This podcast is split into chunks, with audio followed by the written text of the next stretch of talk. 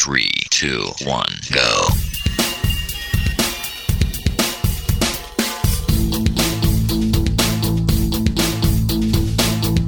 Enredando, la informática que se escucha.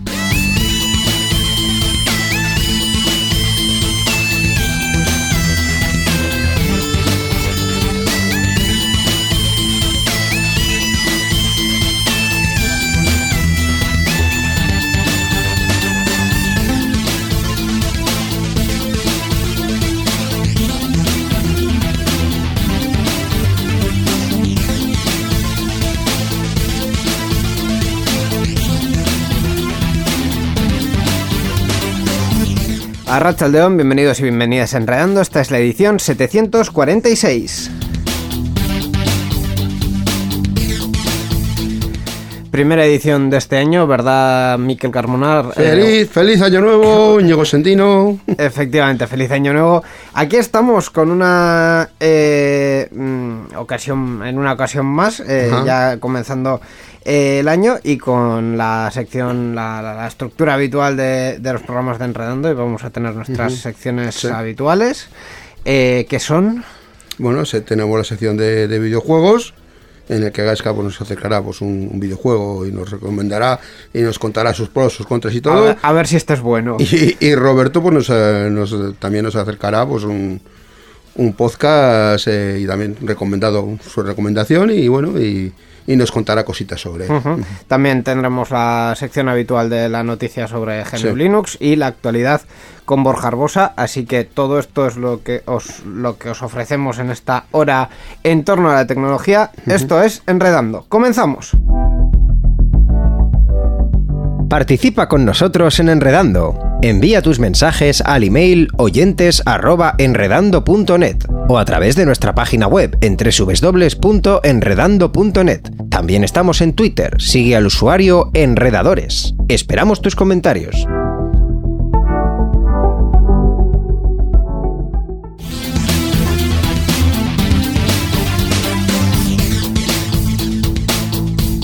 Enredando, la informática que se escucha.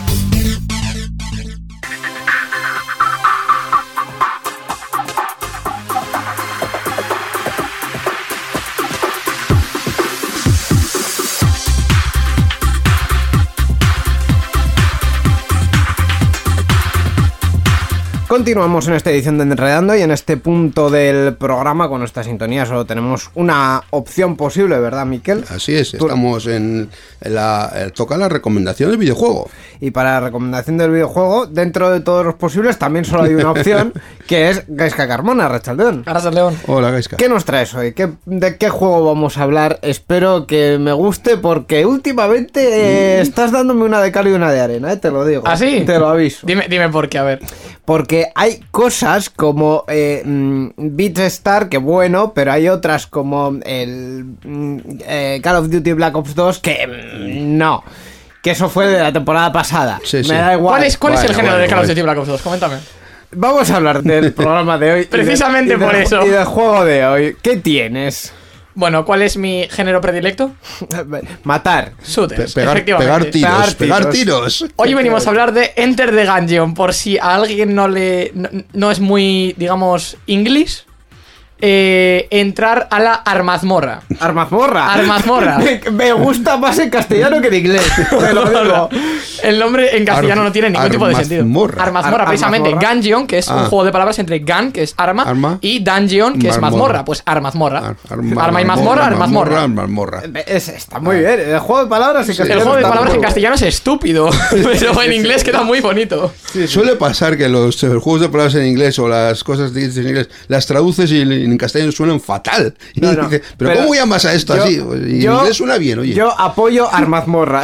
Yo estoy en el team Armazmorra. ¿De qué va esto? bueno, por, por, si a lo mejor a los que seáis un poco más mayores os suena, eh, es un videojuego indie del género Matamarcianos. Ah. Os suena el a los más mayores. un poquito sí. Vale. Pues ¿cuál es la cosa? Que tiene una mecánica de juego de mazmorras, eh, que en este caso tiene el nombre de Dungeon Crawler.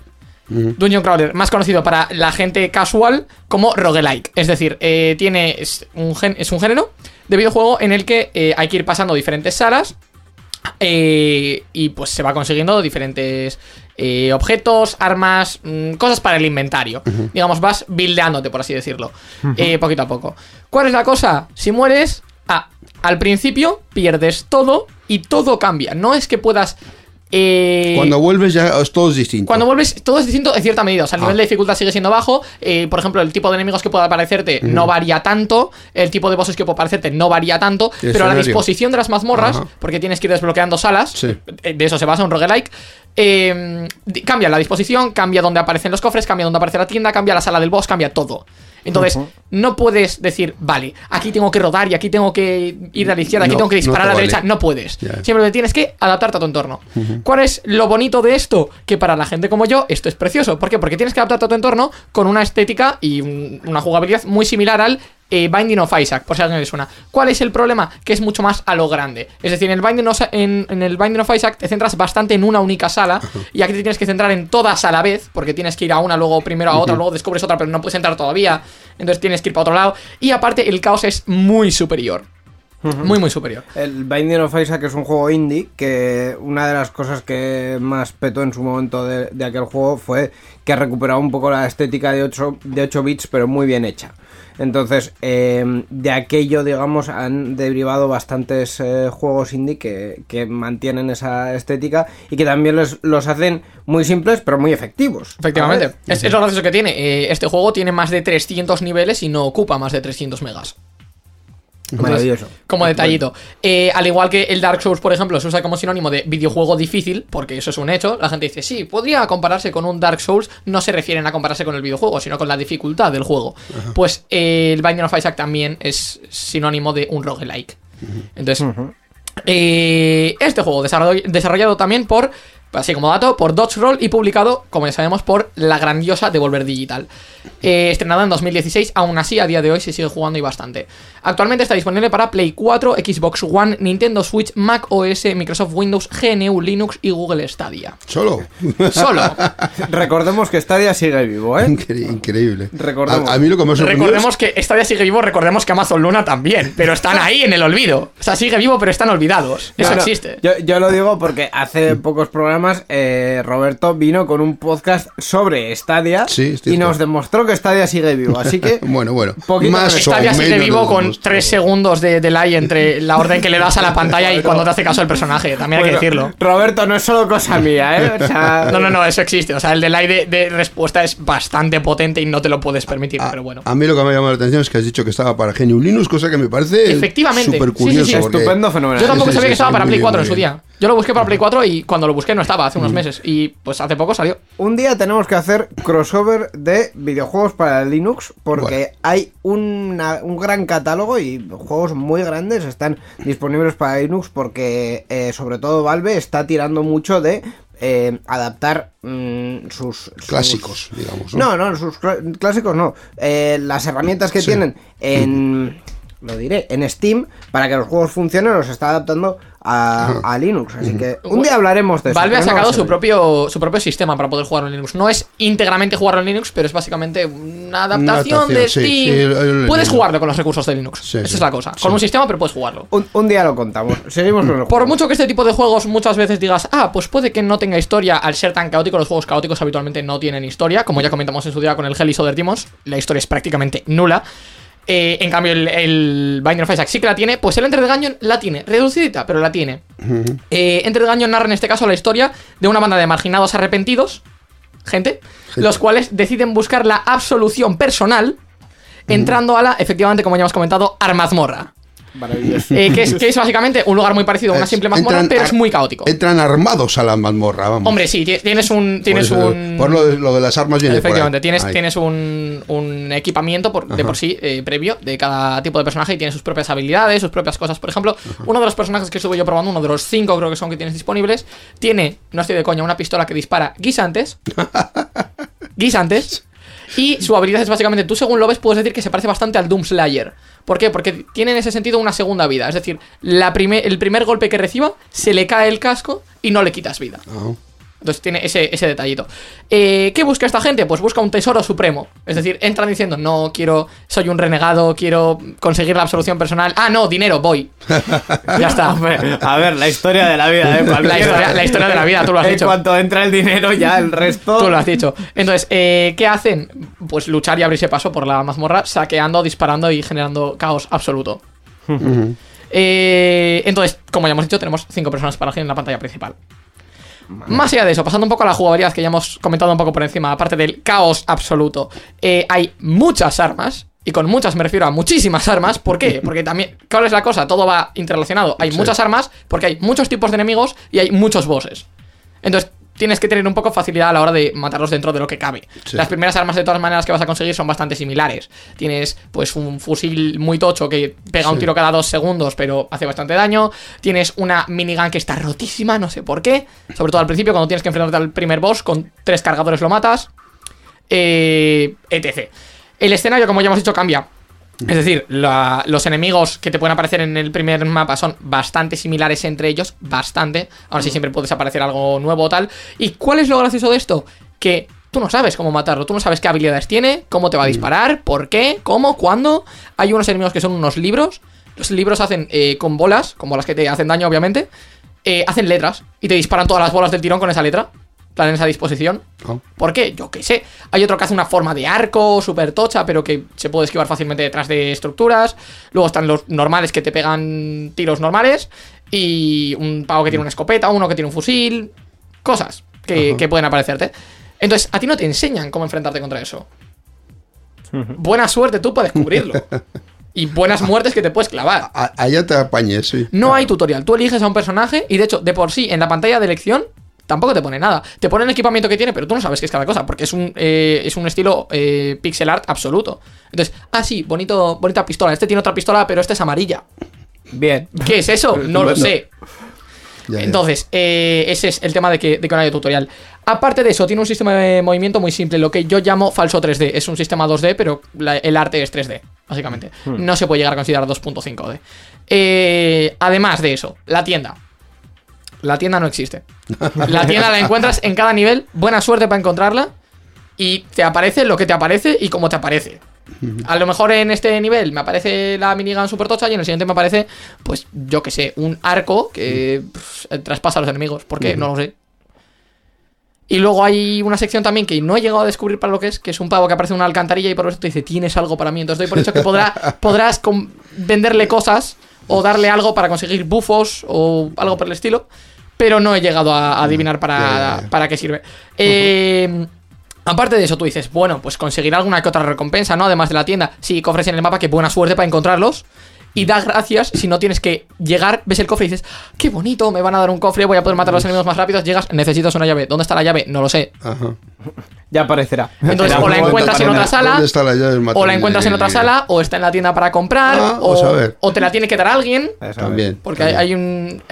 Las probabilidades son diferentes, pero eh, hay un momento en el que, por ejemplo, aparecen dos pavos que tienes que conseguir dos llaves, una para abrir el cofre y otra para abrirles a ellos. Y les abres y te dicen, ah, muchas gracias, estaremos en no sé dónde, puedes comprarnos no sé qué. Y dices, pues, ah, pues perfecto. Pero si no los encuentras en el mapa, pues, ah, ahí te quedas. ¿Pros y contras del juego? Pros y contras del juego. Eh, tiene una dificultad única. Eso puede ser positivo o negativo. ¿Te refieres a que no, va aumentando el nivel de dificultad? Claro que aumenta, claro que aumenta. A lo que me refiero es que, la dificultad es única, que tú no puedes decir, vale, quiero que aún así el progreso de dificultad quiero que sea fácil, quiero que sea ah, difícil, quiero ah, que sea extremo. No, puedes. Fácil, medio difícil. No puedes No hay. Eso, eso yo lo he visto. Los Simpsons lo llamaban yogulado. Es bueno, pero es malo. Hombre, a fin de cuentas, Depende para quién. Si no has entrado nunca al género de los roguelike y este que es uno de los más caóticos que existe, no te va a molar. Hmm. Pero si eres como yo, que eh, juegas al Horizon Zero Dawn pegándote contra la gente de cerca cuando tus flechas están preparadas para disparar a 120 metros, pues ¿para qué? Más pros y contras. Eh, control por mando. Perfecto. Perfecto para la gente que viene de consolas. Perfecto para la gente que quiere entrar a los roguelike de consolas. Efectivamente. Eh, aparte de eso, no hay tutorial. De nuevo, positivo o negativo. Si eres una persona a la que le gustan los retos, adelante tú con lo tuyo. Otra persona a lo mejor entra y dice, ah, sí, bonita bola, me hace. Vaya, me han matado. Y por último, el sistema de enfrentamiento es muy intuitivo. Es muy intuitivo de, ah, sí, eh, por ejemplo, puedes tirar mesas para, para cubrirte de los ataques, pero después de X ataques se rompen. Em, te puedes esconder detrás de estructuras. Luego tienes el dash. El dash es tu mejor arma. La mm. mejor, porque puedes esquivar balas de los enemigos hacia adelante, hacia atrás, izquierda, derecha, da igual. Y aparte consigues un boost de velocidad en ese sentido, puedes moverte eh, hacia cierta, ciertas zonas. Y eso, eh, lo único que no es intuitivo yo creo que son las alas de bosses, porque no sabes qué hacer, hacia dónde moverte o nada, estás cerrado ahí con un pavo pegándote muchos tiros. Bueno, es cuestión de ir aprendiendo. Básicamente. A practicar. Por lo, que veo, te ha gustado mucho este juego. El Enter the Gungeon es muy bonito y más si eres una persona como yo al que le gusta el Call of Duty Black Ops 3, que es el Call of Duty más eh, caótico que hay. Y si no me equivoco, además, eh, estuviste jugándolo. En, esta casa se ha jugado este juego. En Euska Digital. Efectivamente. El, vídeo está en, YouTube, en el canal de YouTube de, de Euska Digital. Está, Podéis ir a verlo. Eh, lo que el, primer, la primera parte, digamos, porque yo me supongo que ahora habrá más partes. Siendo este juego posiblemente sí. Tampoco, tampoco creo que vaya a avanzar mucho más, pero yo creo que sí. Siendo un mm. roguelike. Pues ahí lo tenemos, Enter the Gungeon, que es la recomendación de esta semana. Eh, de este programa. De este, programa, de esta semana, de esta mm. vez, sobre eh, videojuegos. Gracias, Gaiska, por traernos este episodio. Muchas gracias. La informática que se escucha.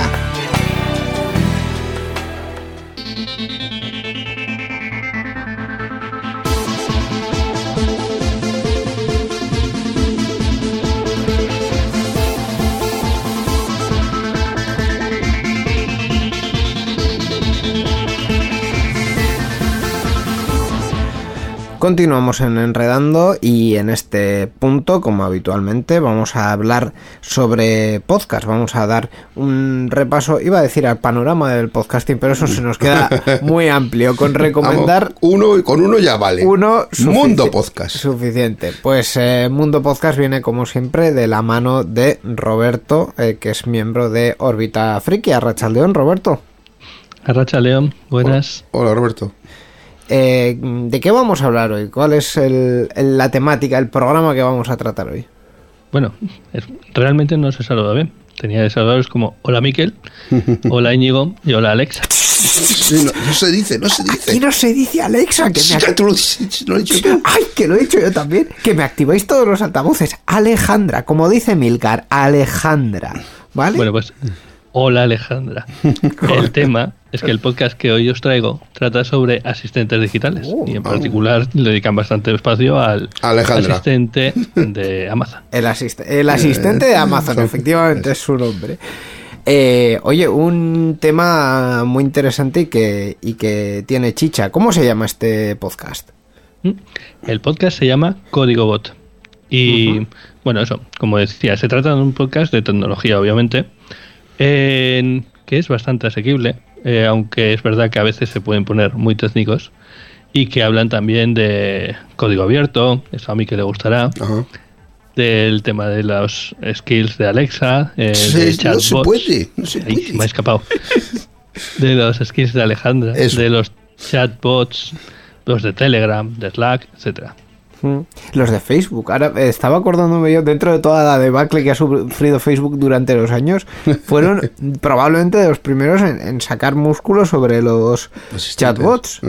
Y luego, luego se han quedado comparados con, por ejemplo, los de Telegram, que son de muy variopintos desarrolladores, pero están muy bien. Los de Facebook ahí han quedado un poco en la esquina. Pues sí. Bueno, no vamos a hablar de, de difuntos. Eh, y vamos a hablar de este podcast que sí que está muy vivo y que está integrado por Sergio Ikini, que vais a ver que sois, son dos, dos protagonistas de, de Relumbrón, porque Sergio hace, es el anfitrión del podcast y tiene un buen bagaje técnico por detrás. Y Kini eh, es el autor de la skill de eh, el noticiario de Alex Martín, de Ángel Martín, perdón. Ángel Martín, Que seguramente conozcáis. Sí, mm, de hecho, eh, es de lo que ha hecho, de lo que ha hecho últimamente, de lo más exitoso que, hizo. El, el, otro era conocido como señor de Sé lo que hicisteis, se fue a hacer Orbita Laica unos años después y ahora lo peta en Twitter con sus informativos de 2 minutos 20 segundos. ¿Por qué son de 2 minutos 20 segundos? Porque es lo que permite la plataforma subir en vídeo.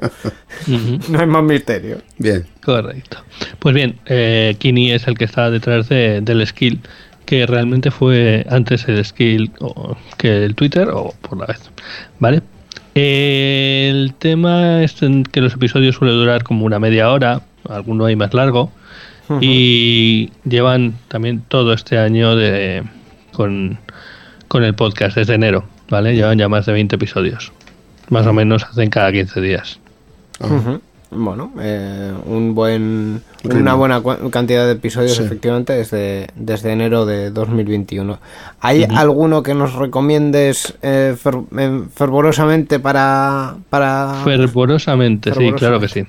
yo, yo me he inventado el, el, el, adjetivo, si es que ya estoy atascado hoy, necesito un poco de... Bueno, ¿algún episodio a recomendar? Sí, por ejemplo, diciendo quiénes son, quienes están haciendo el episodio.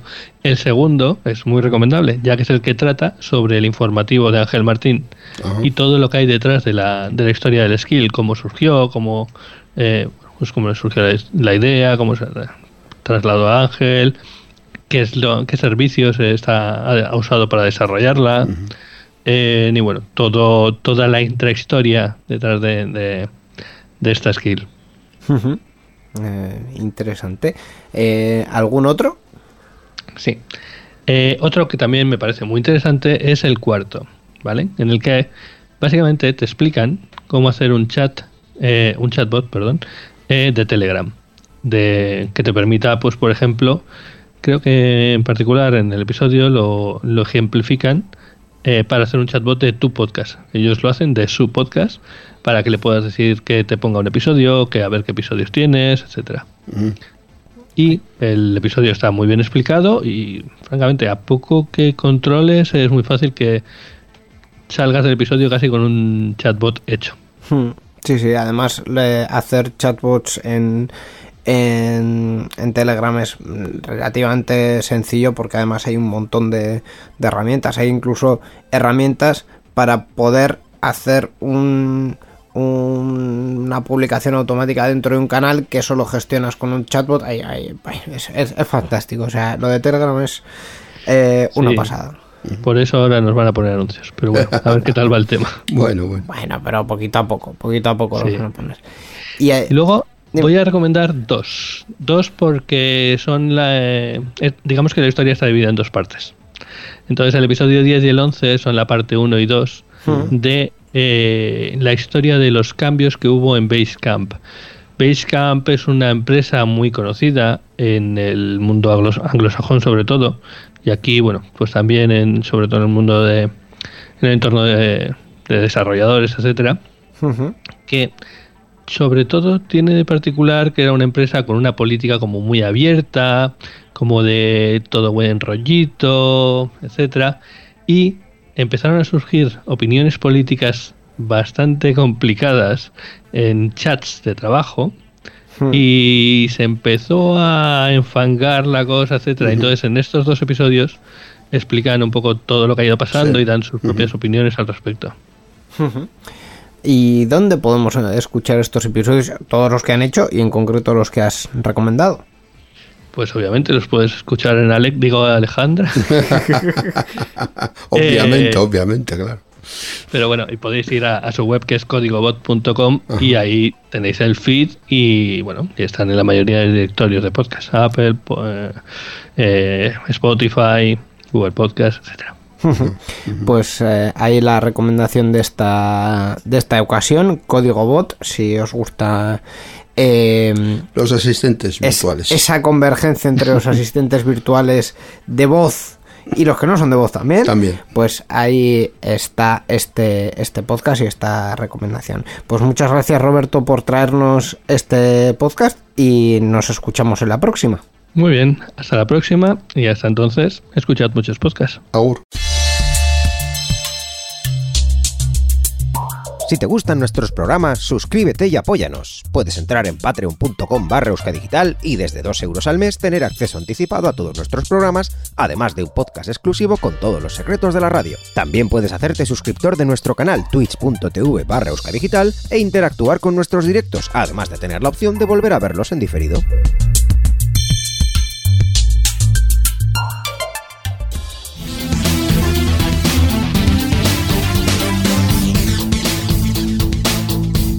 Enredando, la informática que se escucha.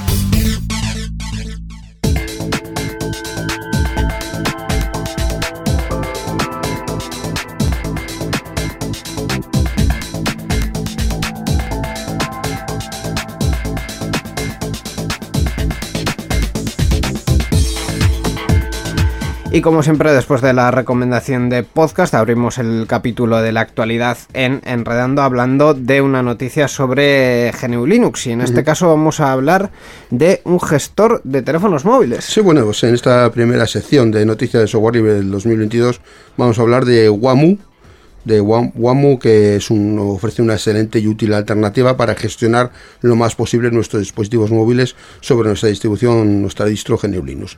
Actualmente va por su versión estable 0.44, la cual fue publicada el 5 de enero de 2018. Y entre sus características generales podemos mencionar por las siguientes. Eh, ofrece soporte completo, lectura, edición, borrado, copiado de contactos, tareas y calendario. Permite poner el poder leer, crear, guardar, enviar, respaldar SMS, facilita el envío de archivos al teléfono, aunque solo en ciertas marcas y modelos, incluye un, creador de SMS, eh, permite mostrar mensajes incluyendo imágenes y reproducción de tonos, eh, incluye el soporte para respaldos e importaciones en varios formatos, facilita la exportación de mensajes al email, eh, permite realizar búsquedas en el teléfono posee una interfaz gráfica intuitiva y traducida a varios idiomas y finalmente pues es multiplataforma y está disponible pues en, Windows y GNU Linux. En resumen, eh, WAMU ofrece una excelente y útil alternativa para gestionar lo más posible nuestros dispositivos móviles sobre nuestros sistemas operativos libres y abiertos basados en GNU Linux. Además es fácil de instalar desde el repositorio de, de casi cualquier distribución actual y muy sencillo de configurar y usar gracias a su intuitiva interfaz gráfica de usuario. Pues esta es la reseña de esta ocasión. WAMU, un, gestor, un programa que nos permite gestionar nuestros dispositivos móviles en, la distribución GNU Linux que utilicemos. Y como siempre, la reseña en la sección eh, de GNU Linux viene de la mano del grupo. Eh, que quiera más información, en la página de Google precisamente tenemos también el publicada esta noticia, este, este comentario. Eh, bueno, hemos hablado de GLU, efectivamente, GLU que es la Asociación en Vizcaya de Usuarios de GNU Linux, que se dedica a promover el uso de software libre tanto en el ámbito público como en las empresas y usuarios particulares. Voy a decir la página, que no la he dicho antes. La página web del club es glu.bit, y latina z. La informática que se escucha.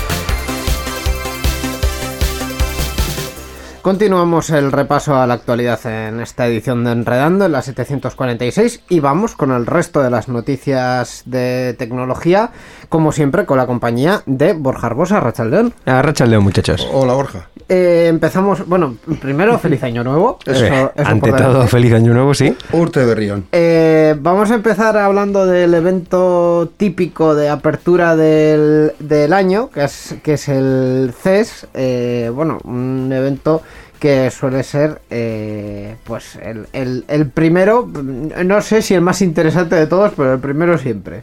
Bueno, sí, pues el comienzo de un nuevo año da paso a la celebración de la primera feria destacada del sector tecnológico, la muestra de, electrónica de consumo CES de Las Vegas. el evento pues que ha tenido lugar del 5 al 8 de enero, de forma presencial y también digital. El CES eh, de 2022 ha contado con la participación de empresas como Samsung, TLC, Amazon, Sony, LG, HP e HyperX que han aprovechado el, marco que ofrece esta feria para dar a conocer sus novedades. También es cierto que debido a la pandemia algunas empresas han decidido no acudir presencialmente al evento, eh, manteniendo su participación online. Es el caso de Amazon o Twitter o Meta, que es la matriz de Facebook y, WhatsApp, AMD, OnePlus y Lenovo. Efectivamente, ha habido muchas que han declinado mm. participar. Eh, presencialmente. efectivamente, presencialmente, pero bueno, eh, al final eh, así, así han estado. Eh, el CES el problema que ha tenido durante los últimos años y que en Sarian también lo hemos visto Borja muchas veces es que se quedaba como el evento de los portátiles y las teles. Sí, yo creo que también en el sentido hardware llevamos mucho tiempo sin ver algo como muy revolucionario, ¿no? Que, nos llamase la atención, porque yo recuerdo que hace años el CES era aquel evento que nada más empezar el año nos mostraba cuáles iban a ser las tendencias en cuanto a dispositivos móviles, sobre todo en cuanto a dispositivos móviles, pero creo que también tenían un apartado para electrónica, electrodomésticos y demás. Es electrónica de consumo. el CES fue el evento en el que se presentó el primer smartphone plegable. Por ejemplo. Que, no fue en el Mobile World Congress, fue como tres meses antes de que Samsung presentase, el suyo. Pero este año mm, realmente no recuerdo haber visto nada así destacado que digamos, bueno, vamos a hablar del CES, de lo que han presentado en el CES. No. No, no, no, porque como te digo, mm, sí que las cosas van evolucionando, los eh, portátiles o los televisores o los teléfonos móviles sí que van mejorando generación a generación, pero nos pasa lo mismo cuando tenemos una nueva presentación, cuando hablamos de Apple o cuando hablamos de Google o cuando hablamos de cualquiera de estos que no nos presentan ya nada que nos resulte revolucionario, muy, ¿no? Muy, llamativo, ¿no? Quizás en el caso de, de, Meta cabría esperar, ¿no? Que nos hubieran presentado un día de estos o un año si cabe la, el sistema por el cual van a hacer posible ese metaverso, que tanto nos han vendido a bombo y platillo, especialmente el sistema físico de hardware. Yo creo, yo creo que todavía no lo tienen, ¿eh? de todas maneras. yo, aquí van a estar. Yo diría, eh, y además visto el resto de empresas que han hablado del metaverso, lo que han presentado, eh, que es todo realidad virtual chusca y castillos en el aire. O sea, o sea que están vendiendo humo. Sí, pero bueno, a, eso se ha dedicado Facebook los últimos 10 años. Así tienen la plataforma como la tienen. Que la gente se ha ido. ¿Por qué pues se ha ido? Porque no es una plataforma útil para, para sus usuarios. Por lo tanto, si te dedicas a vender humo, pues humo tendrás. Eso es. Y no, no hay mucho más. No, te veo ahí buscando en el móvil, pero no, no, sí, así, así de claro, así de claro te lo digo. O sea, tengo que buscar para encontrar algo que haya resultado llamativo durante este CES, porque a mí desde luego entre las noticias tecnológicas ninguna ha sido en plan de hemos visto algo que va a cambiar la. No, no, no lo va a encontrar. No, no lo va a encontrar, ¿no? Habrá que intentarlo, ¿no? Nada.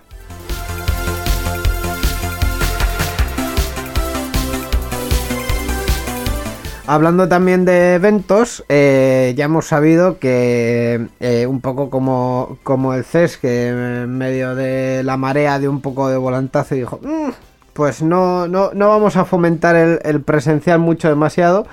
Eh, el E3 también se ha adelantado un poco a esas olas y ha dicho, bueno, este año digital también, no, no, no, sulfuréis. Sí, bueno, pues la feria anual de videojuegos más importante del mundo, que es el E3 de Los Ángeles, eh, celebra su edición de 2022 en formato únicamente digital debido a las preocupaciones por el estado de la pandemia del COVID-19. Así lo ha anunciado la Entertainment Software Association, la ESA, que es la organizadora de la feria, en un comunicado en el que confirma la cancelación de los eventos presenciales eh, planeados eh, inicialmente para el E3 de 2022 de esta manera será la tercera edición consecutiva de la feria que sufra cambios por la pandemia. Después de la cancelación de 2020 y de su celebración el pasado 2021 también en formato solamente digital. Sí, al final eh, con los datos que tenemos ahora y con la anticipación que, tienen que trabajar este tipo de ferias. sí, pues porque el CES, eh, perdón, se celebra en enero, pero el E3, si no recuerdo mal, se celebraba en junio. En junio, efectivamente. Que de hecho será probablemente como, como el año pasado mm, el, el, evento de cierre de la temporada de videojuegos, digamos. hasta que luego en septiembre se, se, vuelven a presentar más cosas y tal. Entonces, eh pues eh, con lo que tenemos ahora mm, es lo que es lo que van a hacer y parece lo más sensato, ¿no? Porque en Estados Unidos tampoco es que estén las cosas a nivel de vacunación demasiado bollantes. Para nada. No, ni en Estados Unidos que yo diría que casi en ninguna parte del mundo y donde están todavía están sufriendo las olas de las otras variantes y creo que escuché el otro día en las noticias que las previsiones más optimistas decían que podían empezar a salir de esta ola en, Semana Santa o así, pero vete a saber si entonces viene otra variante, viene otra ola o vayas a saber. Mm. Así que, como suelo decir, más vale prevenir, ¿no? Sí. Pues, pues, sí, porque no está, no está el horno para, para bollos. Aún así, el año pasado hubo alguna cosa mm, bueno, interesante en el E3. ¿Tú te acuerdas de, alguna, Borja? Buah, no porque yo en el E3 creo que mi participación se limitó a una entradilla, a un jingle, a una despedida y, poco más. Pero Gaiska y tú sí que estuvisteis a tope con el evento. Sí, eh, tanto que no me acuerdo. O sea, tengo una anestesia de esos días. Qué, maravilla. Ya que diciendo, eh, ¿cuándo acaba esto? Es la una y pico de la mañana. Hubo una presentación que me acuerdo que eh, anunciamos que la íbamos a emitir en Twitch y cancelamos porque dijimos es que esto tiene una pinta de ser malo de narices eh. que, soporífero. soporífero que dijimos nada supongo que es lo malo de que las ferias sean online que al ser tan fácil montar una charla es también es más fácil que su contenido sea mediocre. Sí y, desconectar. Le das a la X y te has pirado. Así que que anoten todos que online o presencial lo importante es el contenido hombre. Sí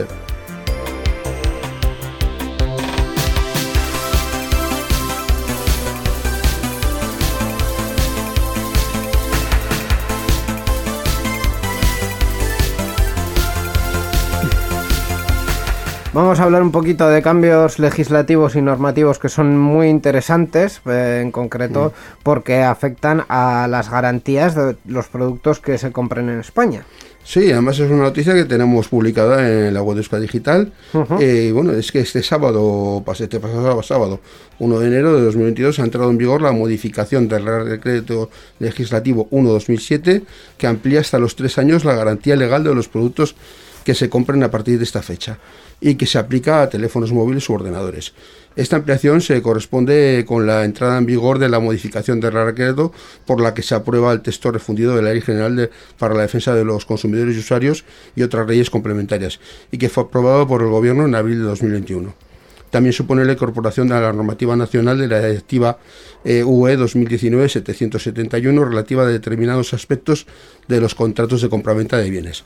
De esta forma, el empresario será responsable de las faltas de conformidad que existan en el momento de la entrega o el suministro y que se manifiesten en un plazo de tres años desde la entrega en el caso de bienes, tal como recoge la nueva redacción del artículo. En el caso de bienes de segunda mano, la normativa mantiene que consumidor y empresa podrán pactar una duración determinada del plazo de garantía que nunca podrá ser inferior a un año. en pocas palabras, las garantías de los productos nuevos van a ser de tres años. En vez de dos, tres. Y las de los productos de segunda mano, en cualquier caso, va a ser eh, un año. No menos de un año. No menos de un año. Pero eso estaba ya antes, sí. Sí, pues es un poco la, la, tónica habitual. Hombre, es una objetivamente es una buena noticia porque para los consumidores. Para los consumidores eh, para las empresas no lo sé. Con esto de la obsolescencia programada, igual tienen que echar el reloj un año para adelante. Efectivamente, la, obsolescencia programada ha sido siempre ese caballo de batalla de las, de las normas, de las leyes que han intentado luchar contra esta práctica.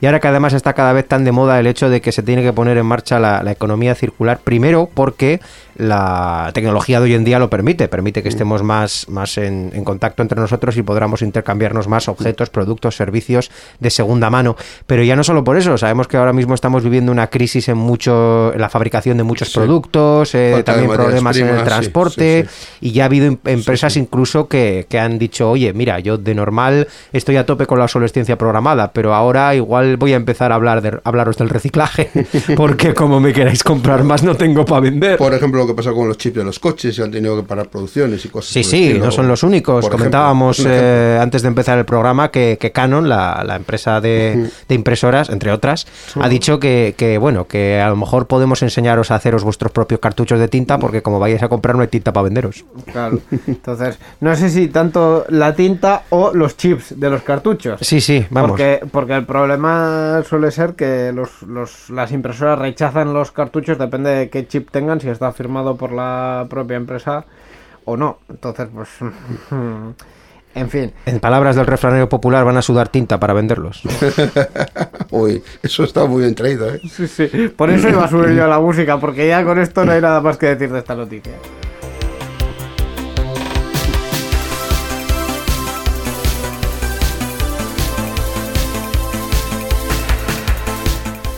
Hablando también de cuestiones legislativas que a más de uno le sonarán y se le mm, caerá, se les, caerá hasta el pelo de los nervios que pone esto. eh, Francia ha decidido multar a Google y a otros también por dificultar el rechazo de las cookies. Ese mensajito tan irritante que aparece cuando entras en cualquier página web y que nosotros tenemos que poner también en las nuestras porque, mm, en fin, la ley lo obliga, pues eso. Sí, pero bueno, lo, hacen mal de todas maneras. Pero bueno, Francia ha interpuesto multas contra Google y Meta, la materia de Facebook, por valor de 150 y 60 millones de euros respectivamente, por complicar que los usuarios rechacen las cookies publicitadas en sus web.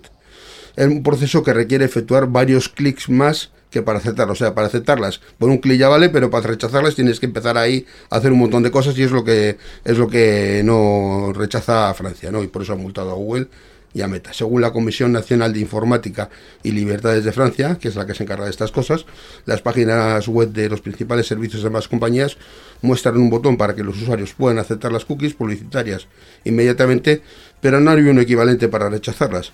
Además de las multas, el regulador obliga a que Google y Facebook modifiquen sus páginas web en Francia en un periodo de tres meses para que los usuarios reciban una forma de rechazar las, las cookies que resulte tan simple como aceptarlas. Y la pregunta es, ¿y aquí cuándo? ¿Aquí cuándo? También queremos. La, mm, buena noticia es que normalmente este tipo de cambios vienen eh, para toda la Unión Europea porque eh, el, mensaje, digamos, es para todos igual. Sí, ¿no? Y la ley de cookies es comunitaria. Incluso diría... La normativa, pero claro, luego se lo desarrolla cada país también, entonces... Mm, bueno, la, directiva en cuestión yo creo que no tuvo muchos cambios en la implementación española y creo recordar que incluso en Reino Unido también se aplica porque como estaban en el derecho europeo eh, cuando eso ocurrió, pues... Y no lo han cambiado igual, ¿no? Aunque, sí, no, no, aunque fuera, aunque hayan hecho el Brexit... A ver, pero es que no te vas a poner a cambiar todas las leyes que, ha tocado la Unión Europea de los 80 para acá. y menos las que estén bien hechas. Por lo menos, están mal, pero está por lo menos no de golpe, ¿no? Poquito a poco, por lo menos. Bueno, de que está bien hecha habría más de uno que se pondría a cuestionártelo y a, decirte que esto es una cutrez. Y, no sé yo si yo estaría de acuerdo, ¿eh? porque es cierto que informar al usuario está bien, pero es que es muy pesado. O sea, la navegación en Internet se vuelve muy pesada. Entre eso, o sea, entre todas las cosas que ya hay y las que y, los mensajes de cookies, las notificaciones, las publicidades. Es, es, terrible. Sí, sí, es un incordio. Es un incordio. No, y además yo veo bien lo de la Comisión Nacional de Informática, porque es cierto, además, que si para aceptar cookies tienes un clic y ya está. Pues para rechazar, no quiero aceptarlas, voy a rechazarlas. Jope, para rechazarlas. Tienes que pulsar igual tres o cuatro veces bueno, para rechazarlas. Tres o, cuatro veces en el mejor de los casos. En el mejor de los casos. Ahora la mayoría de ellos han puesto un botón que pone configurar y luego hay otro botón que pone rechazar. Sí, yo veo rechazar todas, ¿no? O aceptar todas, rechazar todas y solo técnicas o algo así, recuerdo de botones. Normalmente eso, eso, lo tienes en, una segunda página. Sí, eso Se llama configurar. O sea, tienes que estar en una especie de avanzado. Sí, sí, sí, algo avanzada. Entonces, y eso, es el tema. Y, eso yo creo que ha venido a raíz de esto, de que, de que a algunos reguladores se les ha levantado la oreja porque eso hace unos meses, mm, creo, o hace unos años, que recordar que no estaba, que si quería rechazar cookies era de una en una o como mucho de grupo en grupo. O sea que... Es que eh, además la norma, por lo que he podido investigar yo, dice que, tan, o sea, la, forma de aceptarlas o rechazarlas tiene que ser similar. O sea, si para rechazarlas tienes que hacer un clic, para, o sea, para aceptarlas, para rechazarlas con un clic debería ser suficiente también. Sí, Eso dice la norma, por lo menos. si la decisión es absoluta, tendría más sentido que entrases en un avanzado si los quieres configurar a tu gusto. En plan de ni todas ni ninguna. Pues, claro, pues bueno, pues para eso lo, que haces es. Un menú así para. Tienes, las tres opciones, pones aceptarlas, rechazarlas y bueno, ya si tú configurarlas. quieres configurarlas, pues ya, es cosa tuya. Pero no, no obligarte para rechazarlas que tengas que entrar a configurar y empezar ahí, quita esto, quita esta, quita la otra, quita la otra y ahora acepto todas las que he quitado. Pues no, pues no. Pues, eh, rollo. Pues efectivamente. Esperemos que eh, efectivamente también el, estos cambios regulatorios que quieren impulsar, o por lo menos de práctica, digamos, que quieren impulsar en Francia, nos lleguen al resto de los, ciudadanos de la Unión Europea. Ojalá, ojalá.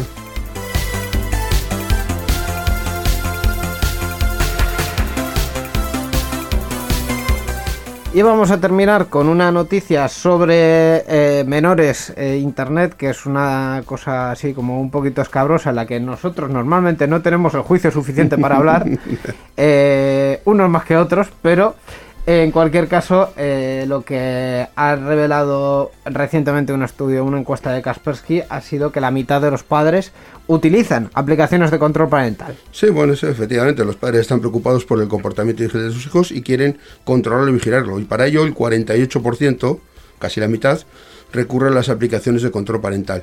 Los niños hoy en día tienen acceso a dispositivos electrónicos y adquieren experiencia práctica a una edad mucho más temprana. Esto es obvio y evidente. Es como confirma una reciente encuesta de, de Karpesky. Según los resultados de esta encuesta, los padres y la familia son los principales responsables de regular el comportamiento de los niños en el espacio digital, un 85%. Sin embargo, algo más de la cuarta parte, el 28%, cree que los profesores en, las escuelas deben hacerlo. Y el 27% considera que los niños han de ser responsables por sí mismos. E, estas dos últimas frases me han encantado del nivel de imprudencia que, que, transmiten. O sea, eh, señor, primero, el niño, depende de qué edad, no va a saber. No, va a ser responsable de sí Más bien, claro. Y segundo, en la eh, escuela... los, profesores y las escuelas no suplen a los padres.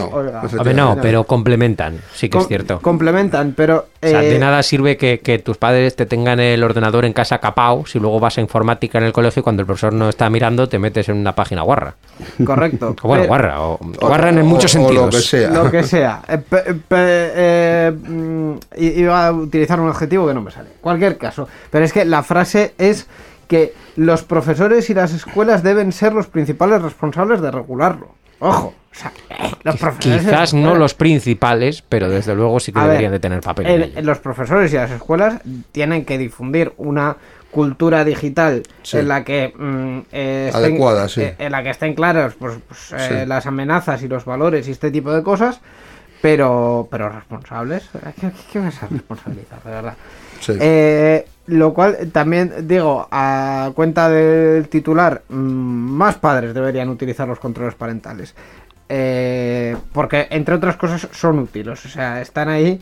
Eh, una de las pocas ventajas que tiene que todo el mundo utilice o un Android o un iPhone es que con tres clics te haces o una cuenta familiar de Google o de Apple y puedes controlar eh, efectivamente los, controles parentales del smartphone de tu hijo. O sea, es que es, Sí, lo que pasa es que yo creo que el, tema también es la, eh, la, ignorancia digital de muchos padres también. O sea, no saben hacer eso. no ayuda. No, lo saben hacer y eso es un problema. Sí, Habría que formar a esos padres en, para que eh, sepan. Porque muchas veces no es que digan, no, es que pasan de todos los padres, que no sé qué. No, no, es que no saben hacerlo. No tienen los conocimientos para hacer eso. Confían demasiado en lo que se puede y no se puede hacer. Sí. Efectivamente. Pues bueno, con esto terminamos esta primera sección de actualidad tecnológica de noticias de este año. Gracias, Borja, por acompañarnos. Y ha sido un placer una vez más. En dos semanas estaremos. Muchas gracias. Participa con nosotros en Enredando.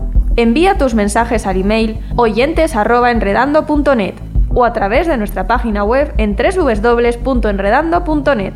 También estamos en Twitter. Sigue al usuario Enredadores. Esperamos tus comentarios.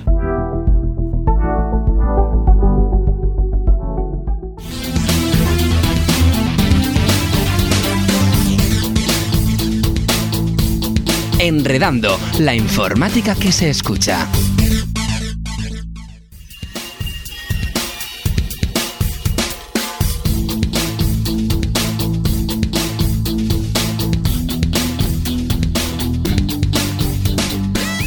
Pues hasta aquí ha llegado la edición de Enredando número 746, esta primera del 2022, en el que Gaiska nos ha recomendado el videojuego Enter the Gungeon. Por cierto, yo también voy a aprovechar para recomendar, tenemos ya dos eh, episodios de Gaiska jugando a Enter the Gungeon en el YouTube de Euska Digital que son bastante divertidos, así que ahí la... Si no queréis jugarlo, pero queréis ver cómo va, pues ahí, ah, ahí, lo, podéis ver, eso es. Y Roberto también nos ha eh, recomendado el podcast eh, Código Bot y bueno, el repaso a la actualidad habitual eh, con Borja Argosa. Pues Miquel, aquí terminamos este programa de Enredando. Sí, así es. Y lo terminamos como siempre con un track que ya está sonando, en este caso de la Guipuzco Encounter número 15, que está tuvo que ser online en 2021. Eso es. El autor fue Aldebarán y la canción que estáis escuchando, Aerospace. Con esto terminamos. En 15 días, más tecnología y más enredando. Así es. Agur. Agur.